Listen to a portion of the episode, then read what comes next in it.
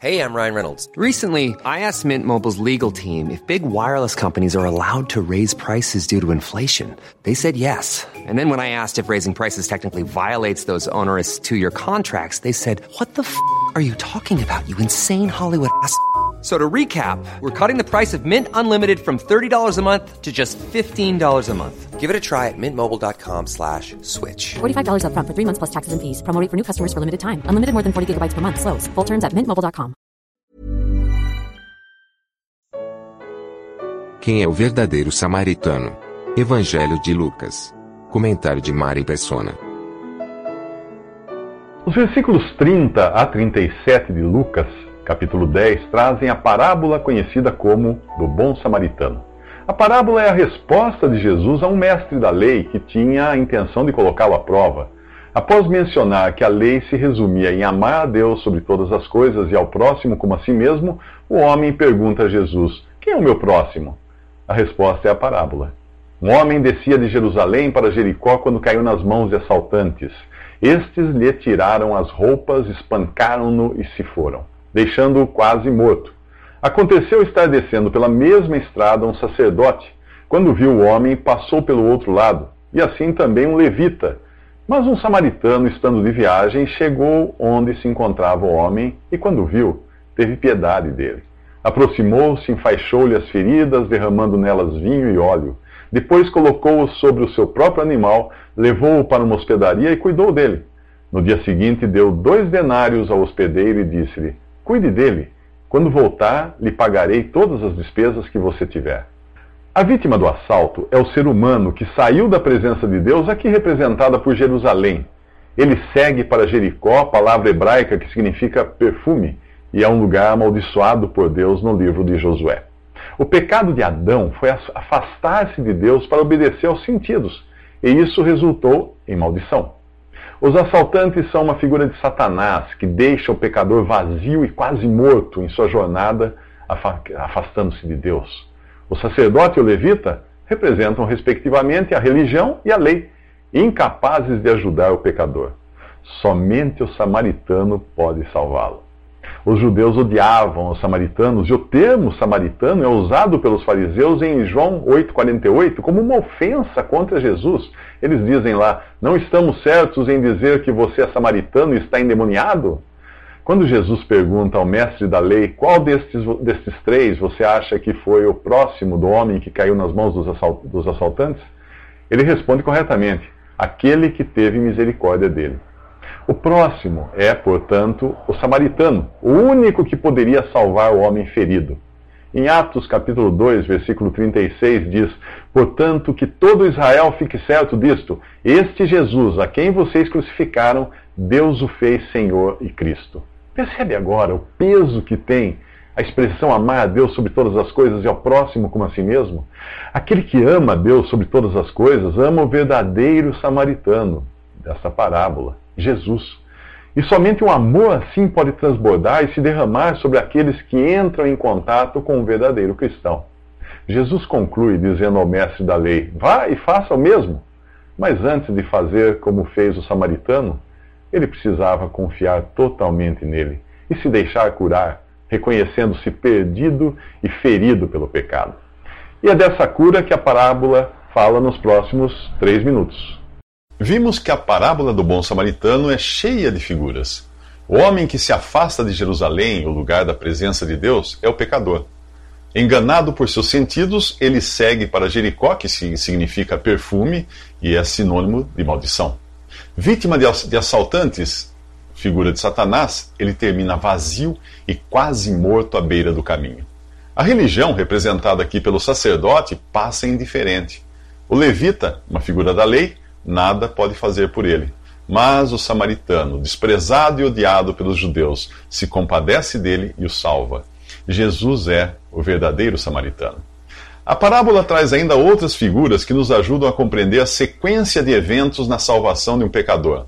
O homem ferido nada pode fazer por si mesmo. Portanto, é o samaritano quem aproximou-se uh, dele, enfaixou-lhe as feridas, derramando nelas vinho e óleo, depois colocou-o sobre o seu próprio animal, levou-o para uma hospedaria e cuidou dele. E no dia seguinte deu dois denários ao hospedeiro e disse-lhe: Cuide dele, quando voltar lhe pagarei todas as despesas que você tiver.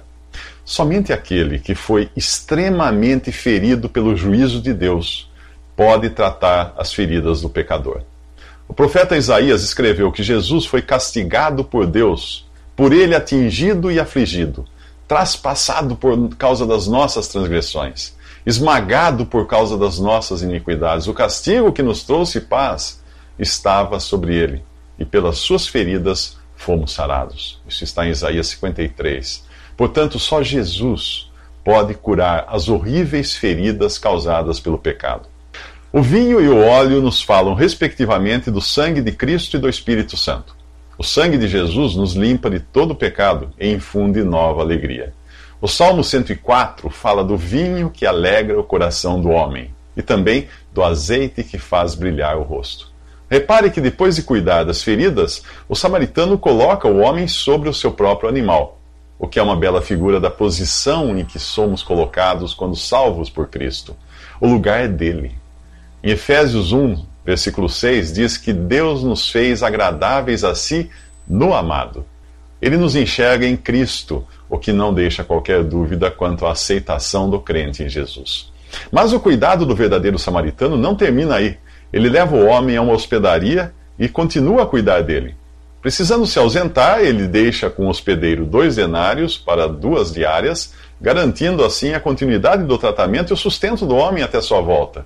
A hospedaria é uma bela figura da Assembleia, o lugar onde o Senhor nos mantém e cuida de nós até a sua vinda. Ali, congregados ao seu nome, nós somos alimentados da palavra de Deus e cuidados por meio dos diferentes dons que Cristo deu à igreja. Ali adoramos a Deus, recordamos o Senhor em sua morte, nos símbolos do pão e do vinho, e apresentamos as nossas orações. Ali também desfrutamos da comunhão dos irmãos e da presença de Jesus, tão real quanto a que Maria irá desfrutar nos próximos três minutos. Em meio à rejeição dos religiosos judeus, Jesus encontra um oásis de refrigério na casa de Lázaro, Marta e Maria. Os três irmãos moram no povoado de Betânia, a poucos quilômetros de Jerusalém, e é ali que Jesus costuma repousar em suas viagens. A parábola do samaritano nos ensinou o que é realmente amar e servir segundo o padrão de Deus, mostrando no verdadeiro samaritano o exemplo perfeito do amor que não se omite em salvar e cuidar. Mas antes que você arregasse as mangas e saia por aí resgatando os perdidos caídos à beira do caminho, conheça Marta e a sua disposição para o trabalho. Tentando servir o hóspede Jesus da melhor maneira, Marta estava ocupada com muito serviço, enquanto Maria, sua irmã, ficou sentada aos pés do Senhor, ouvindo-lhe a palavra. Indignada com a aparente inatividade da irmã, Marta se queixa: Senhor, não te importas que minha irmã tenha me deixado sozinha com o serviço? Dize-lhe que me ajude. Você às vezes se sente assim? Corre de um lado para o outro e se indigna de alguns que parecem não fazer coisa alguma, pois só ficam ocupados com a leitura da palavra e a oração. Talvez você pense, só eu trabalho. Cuidado, você está tão ocupado em servir ao Senhor que pode cair no erro de se queixar e dar ordens a Ele, como Marta faz aqui: Senhor, diz-lhe que me ajude. Sempre que nós nos queixamos, estamos nos queixando ao Senhor pois afinal é Ele quem cuida de nós e não estamos satisfeitos com o seu cuidado. E quando nos achamos mais úteis e responsáveis do que outros, por não fazerem exatamente o que fazemos, o nosso coração acaba ficando cheio de orgulho e soberba. Marta se deixou levar pelo trabalho sem perceber que perdeu o foco em Jesus e na Sua palavra. O Senhor a repreende. Marta, Marta, você está preocupada e inquieta com muitas coisas. Todavia, apenas uma é necessária. Maria escolheu a boa parte, e esta não lhe será tirada. O trabalho de Marta faz com que ela deixe de se ocupar com Cristo e Sua palavra. Repare que Jesus não diz que Maria escolheu a melhor parte, mas a boa parte. Ele não está fazendo comparações e dizendo a Marta que seu serviço não é importante, mas apenas dizendo que ela perdeu o foco. Quando estamos muito ocupados com a obra do Senhor, acabamos perdendo de vista o Senhor da obra. Existe uma ordem na vida do cristão. Primeiro, ele deve sentar-se aos pés de Jesus para aprender dele. lendo e meditando em Sua palavra. É assim também que você aprende qual é a vontade de Deus para a sua vida. Então, as tarefas que Deus colocar em suas mãos para cumprir virão naturalmente. Quando aprendemos dele, ficamos prontos para fazermos boas obras, as quais Deus preparou de antemão para que nós as praticássemos. Isso está em Efésios 2, versículo 10. E nos próximos três minutos, Jesus nos ensina a orar. Na visita a Marta e Maria, no capítulo 10 de Lucas, nós vimos a importância de estar sempre próximo de Jesus, ouvindo a sua palavra. O capítulo 11 começa mostrando como devemos imitá-lo. Um discípulo vê Jesus orando e, e sente que deve fazer o mesmo.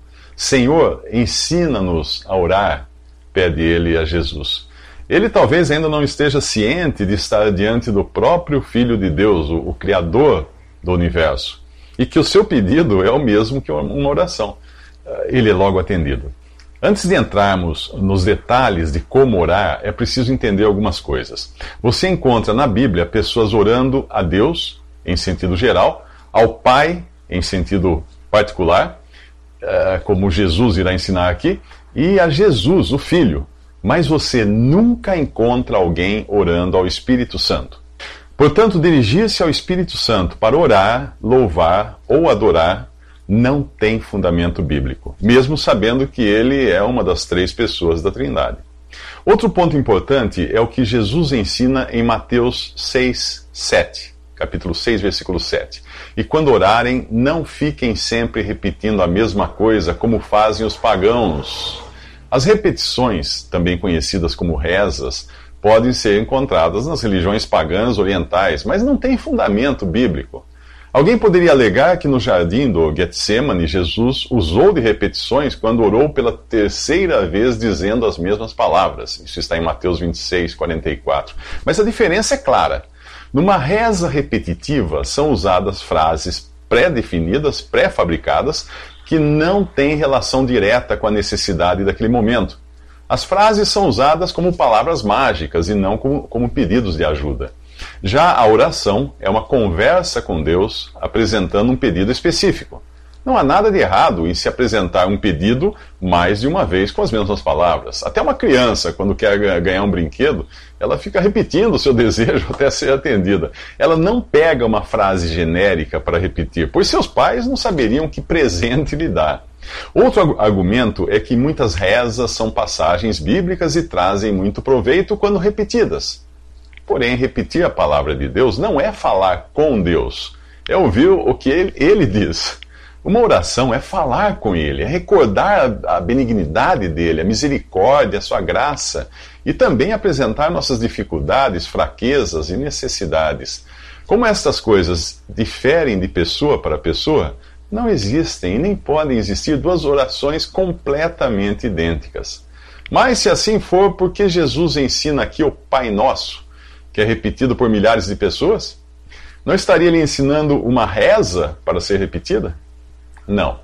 E basta você comparar esta passagem do capítulo 6, do capítulo 11 de Lucas, com a passagem do capítulo 6 de Mateus, para notar que são diferentes.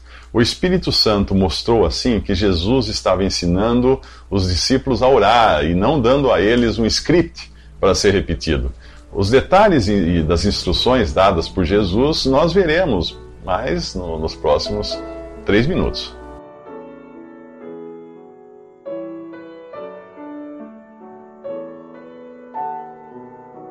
Visite respondi.com.br Visite também 3minutos.net.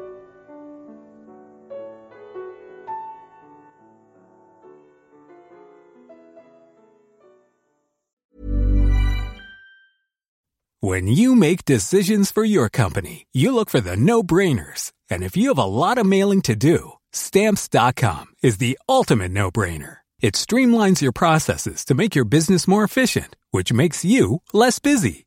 Mail checks, invoices, legal documents, and everything you need to keep your business running with Stamps.com.